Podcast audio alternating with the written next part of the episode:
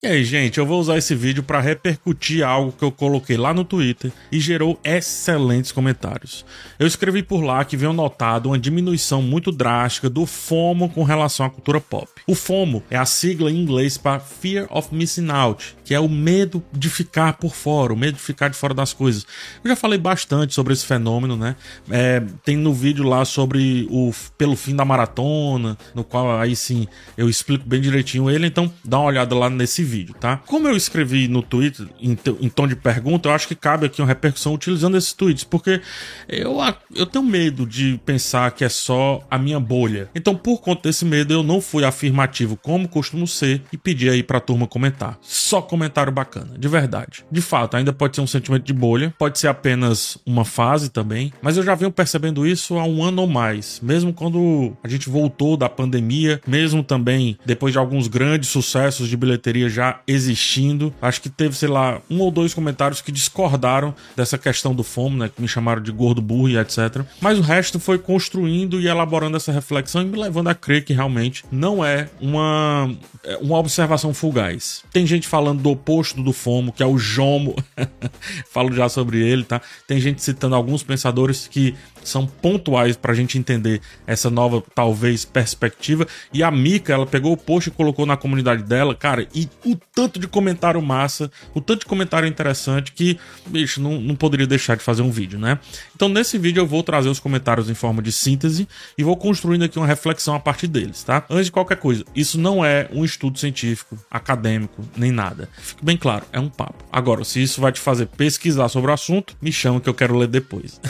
e vamos lá partir para os comentários dos comentários. Primeiro a gente tem o Márcio Renato e o QA Developer. Ambos concordaram e apontaram uma queda significativa desse medo de ficar de fora dos assuntos né, da cultura pop em relação às suas vidas. Eu penso que a desaceleração mencionada aqui nesse tweet pelo Márcio Renato pode sugerir, talvez aí, quem sabe, vamos, vamos lá, vamos acreditar que sim, maior aceitação da individualidade no nosso modo de consumir cultura pop e consumir arte. Antes parecíamos estar em uma roda coletiva o tempo inteiro, em uma corrida desenfreada para acompanhar todas as tendências e novidades. É como se estivéssemos equilibrando vários pratos e ao final nenhum prato ficava de fato perfeitamente intacto, né? Todos quebravam. O developer destaca uma mudança interna marcada por uma redução libertadora na ansiedade de se comparar com o meio, ou seja, entre o que assistia e o que sentia que deveria assistir. No começo, esse assistir em coletivo acredito,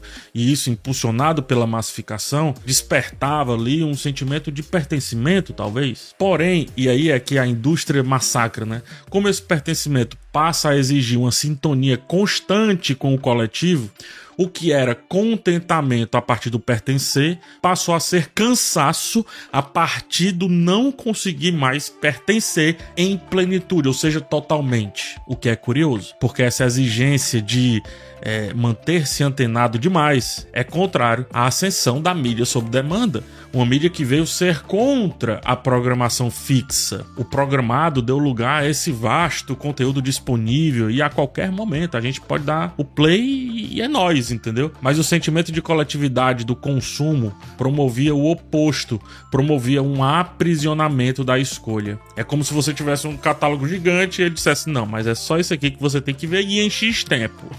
A maratona, então, nem se fala. Mas eu já não vou bater em maratona que vocês ficam com raiva. O developer, né, que tweetou aí, ele apontou sentir-se alienado quando não consumia algo no mesmo ritmo do coletivo, retratando aí um retorno à estratégia de monopolizar a atenção do espectador em favor da programação e não do próprio espectador, perdendo, portanto, como eu falei com relação ao tweet do Márcio Renato, a individualidade que o consumo sob demanda vendia, pelo menos a princípio, né? Parecia permitir. Trago aqui um pensador, tá? Em A Era do Vazio, né? Ensaios sobre o individualismo contemporâneo, o Gilles Lipovetsky argumenta que estávamos migrando cada vez mais para uma era muito individualizada, ao mesmo tempo que havia também um consumo excessivo aliado a esse individualismo. É a hiperpersonalização, né, que fazia com que todos parecessem de alguma maneira ali estar comprando exatamente o que era para si, mas na verdade é o que o coletivo estava comprando. Enfim,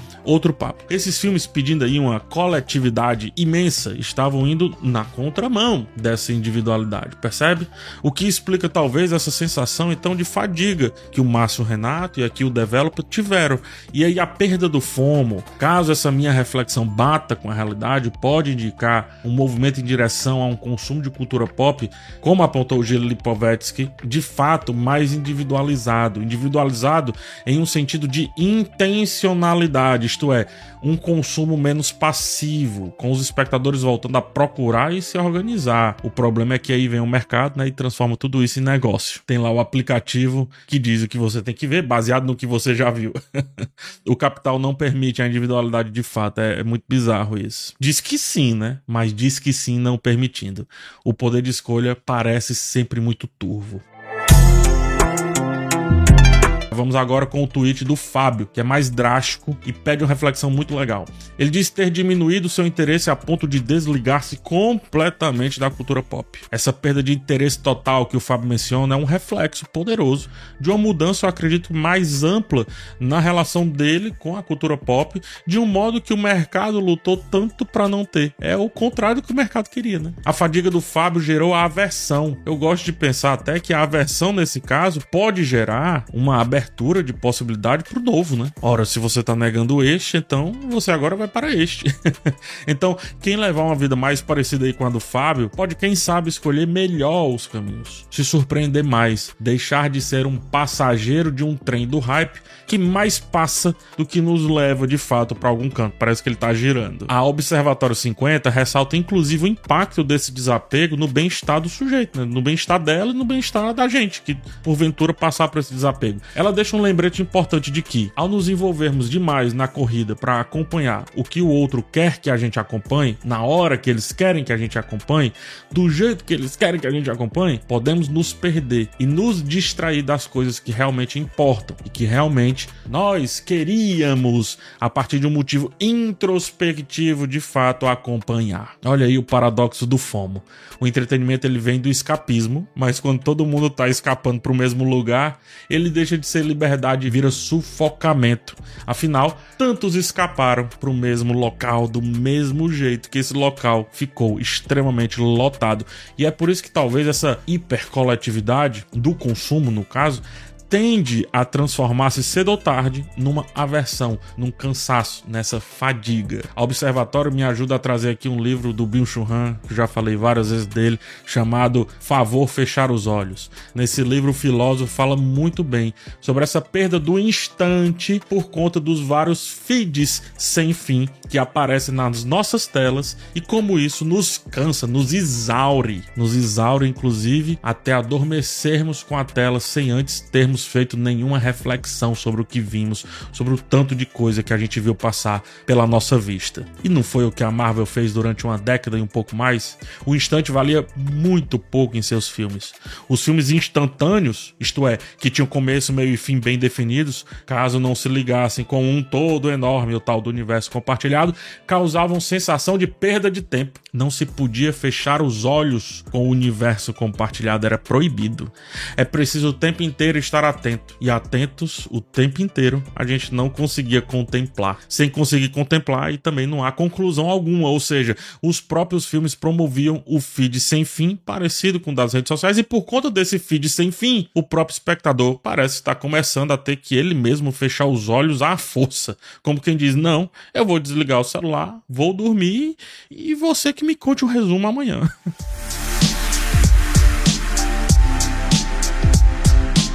o Matheus e o Malcolm Tux trazem à tona a possibilidade da falta de grandes lançamentos estarem gerando aí a diminuição desse medo de ficar de fora. Segundo eles, provavelmente a gente vai ter uma recuperação da indústria agora com Missão Impossível, Barbie e Oppenheim, quase todos sendo lançados juntos. Será Será que isso também não é um pouco de desespero do mercado? Não sei, de verdade, tá?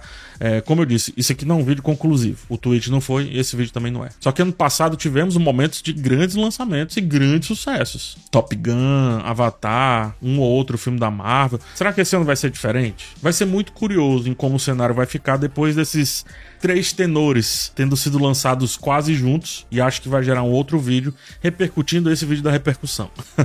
Mas vamos esperar um pouco mais para frente, tá? O tweet de Maze menciona especificamente, por exemplo, que a DC, a partir do fato que ele ou ela, não sei precisamente, nem se importou com o Flash. Aqui traz um assunto que complementa bem esses apontamentos aí do Matheus e do Malcolm Tux. Os recentes resultados de bilheteria parecem reforçar essa visão de que, mesmo com os tais grandes sucessos, o público continua arrefecendo, né? acalmando. The Rock, interpretando ali o Adão Negro, teve bilheteria pífia. E é o The Rock, né? O Flash teve uma bilheteria pífia também. Esses resultados recentes, e aqui eu incluo também Velozes Furiosos, Transformers e outros, me fazem acreditar que não é só a falta dos grandes lançamentos que vem gerando isso, não. Top Gun, passado, como eu disse, foi um sucesso avassalador em cifras, mas não levou tudo. Ou seja, não retornou o cinema pro ponto que a gente esperava antes da pandemia. É pontual, quer queira, quer não, é pontual. Ou seja, mesmo com 2022 tendo sido muito bom em termos de bilheteria para alguns poucos filmes, no geral ainda foi um ano de recuperação. Então era para 2023 chutar tudo. Isso não está acontecendo, pelo menos ainda. O fato que eu penso aí sobre essa questão da bilheteria e dos lançamentos, que eu acho que não tem quem aguente a superabundância de estímulos baseados todos do mesmo padrãozinho. Não tem, cara. Isso, aliado à aceleração geral que a vida moderna, na verdade, contemporânea, né, vem tomando, acho que faz, sei lá, faz com que uma hora a gente canse e simplesmente pare, quebre. Chame de burnout, chame de fadiga, chame de saturação, tanto faz. Só espero que esse cansaço ou enjoo, isso aqui é um desejo, faça as pessoas buscarem um ritmo de vida um pouco mais tranquilo, um ritmo de vida menos voltado para o consumo excessivo o tempo inteiro. Nesse recorte, a diminuição do FOMO e a desaceleração de algumas empresas pode ser sim um sinal de que as pessoas estão começando a perceber demais a uniformidade do do mercado. É o problema quando se transforma a arte em indústria. Tudo fica muito uniforme, ou como a gente diz aqui no Ceará, fica muito parecidinho. Adorno e Rockheim, né, ao falar sobre a indústria cultural, aponta um pouco disso. Então, ao perceber essa uniformidade, quem sabe estamos começando a nos colocar contra esse modelo de consumo, mas aí é sonhar demais. Vamos para outro tema. O Matheus Morato faz uma resposta muito bacana ao citar o oposto do medo de ficar de fora. Para mim, foi um dos tweets mais legais, tá? Ele fala que é o prazer de ficar de fora, né? Ele fala que sente esse prazer por ficar de fora, que é como se fosse uma alegria de poder passar de passagem, digamos assim. Ele chama de JOMO, o Joy of Missing Out, que em português aí é a alegria de ficar de fora, que acredite, existe esse conceito. Adorei pesquisar sobre ele, né? Enfim, no tweet ele menciona como, aceitando que é impossível consumir todos os conteúdos culturais em oferta, ele começou a apreciar o ato de escolher, trazendo esse prazer de ficar ficar de fora e escolher no que realmente queria embarcar. E essa é uma abordagem poderosa demais. E não faz sentido a gente perder isso a favor das imposições. Não faz, é burrice. Essa obviedade permite que o indivíduo esteja presente, esteja é, engajado com a experiência que ele escolheu. Já venho falando sobre isso aqui. E a partir disso, quem sabe ele consegue se aprofundar, aproveitar em plenitude, aproveitar no total, em vez de se preocupar o tempo inteiro com o que está perdendo. E isso é parecido quando eu faço alguns vídeos aqui acompanhando séries antigas, ou séries, ou filmes fora do hype. É libertador demais. E acredito que quem embarca comigo também sente isso. Uma coisa que me traz é, essa reflexão do, do Matheus, é Matheus? É o Matheus Morato, né? É, o Matheus é a Antibiblioteca. Já ouviram falar sobre a Antibiblioteca de Humberto Eco? Te apresento porque casa perfeitamente com isso. Sabe aquela pessoa que tem uma vasta biblioteca e invariavelmente faz você pensar se aquela pessoa já leu tudo aquilo dali? Pois bem, a Antibiblioteca do Humberto Eco, não Humberto Eco, enfim, um gênio, é justamente uma ideia sobre a valorização da coleção de livros não lidos é mais no sentido metafórico do que no sentido físico, eu diria, mas ainda tem uma visão física também. Isso é, ter livros não lidos a seu favor, a seu dispor, melhor dizendo, não pode ser encarado como um sinal de ignorância, mas sim uma lembrança do nosso desconhecimento constante, eu diria eterno. É a frase batida, só sei que nada sei, né? Então, quanto mais livros adquirimos, mais percebemos o quanto ainda temos para aprender. Aplicando isso aqui, né, cinema, séries, etc., se pensarmos aí na cultura pop sobre a perspectiva da antibiblioteca, teremos sempre uma vasta coleção de filmes, séries, músicas, livros que ainda não consumimos e isso pode começar a nos fazer entender por que o FOMO precisa dar lugar ao JOMO, porque é infindável. Então, se não, é, se a gente pensar que isso nos traz ansiedade, o FOMO nos matará. À medida que aumentamos o nosso conhecimento e a nossa experiência, percebemos que é impossível saber tudo agora, ao mesmo tempo como se fosse um download. Requer apreciação, reflexão, introspecção e cruzamento com outros temas e vivências. Então, a partir disso, em vez da gente se sentir ansioso, como diz o FOMO, por tudo o que estamos perdendo, ficando de fora, a gente precisa começar a aceitar e até apreciar tudo que ainda está por vir e viver em paz com isso. Os livros que lemos, né, os filmes que assistimos, dizem quem somos, mas os filmes, séries, livros, músicas que não consumimos, que não retemos, que não terminamos, dizem quem ainda a gente pode ser. Tudo que consumimos nos estagna, tudo que ainda podemos consumir pode nos libertar dessa versão que a gente está agora. Pode ser um upgrade no nosso kernel. Você pode até argumentar que isso pode vir a causar fome. Afinal, quanto mais livros, mais livros ainda, quanto mais filmes, mais filmes ainda. Mas não é esse o ponto. O ponto é que, em vez de abraçar a ansiedade do poço sem fim, é preciso abraçar a perfeição de sempre ter algo a mais por vir.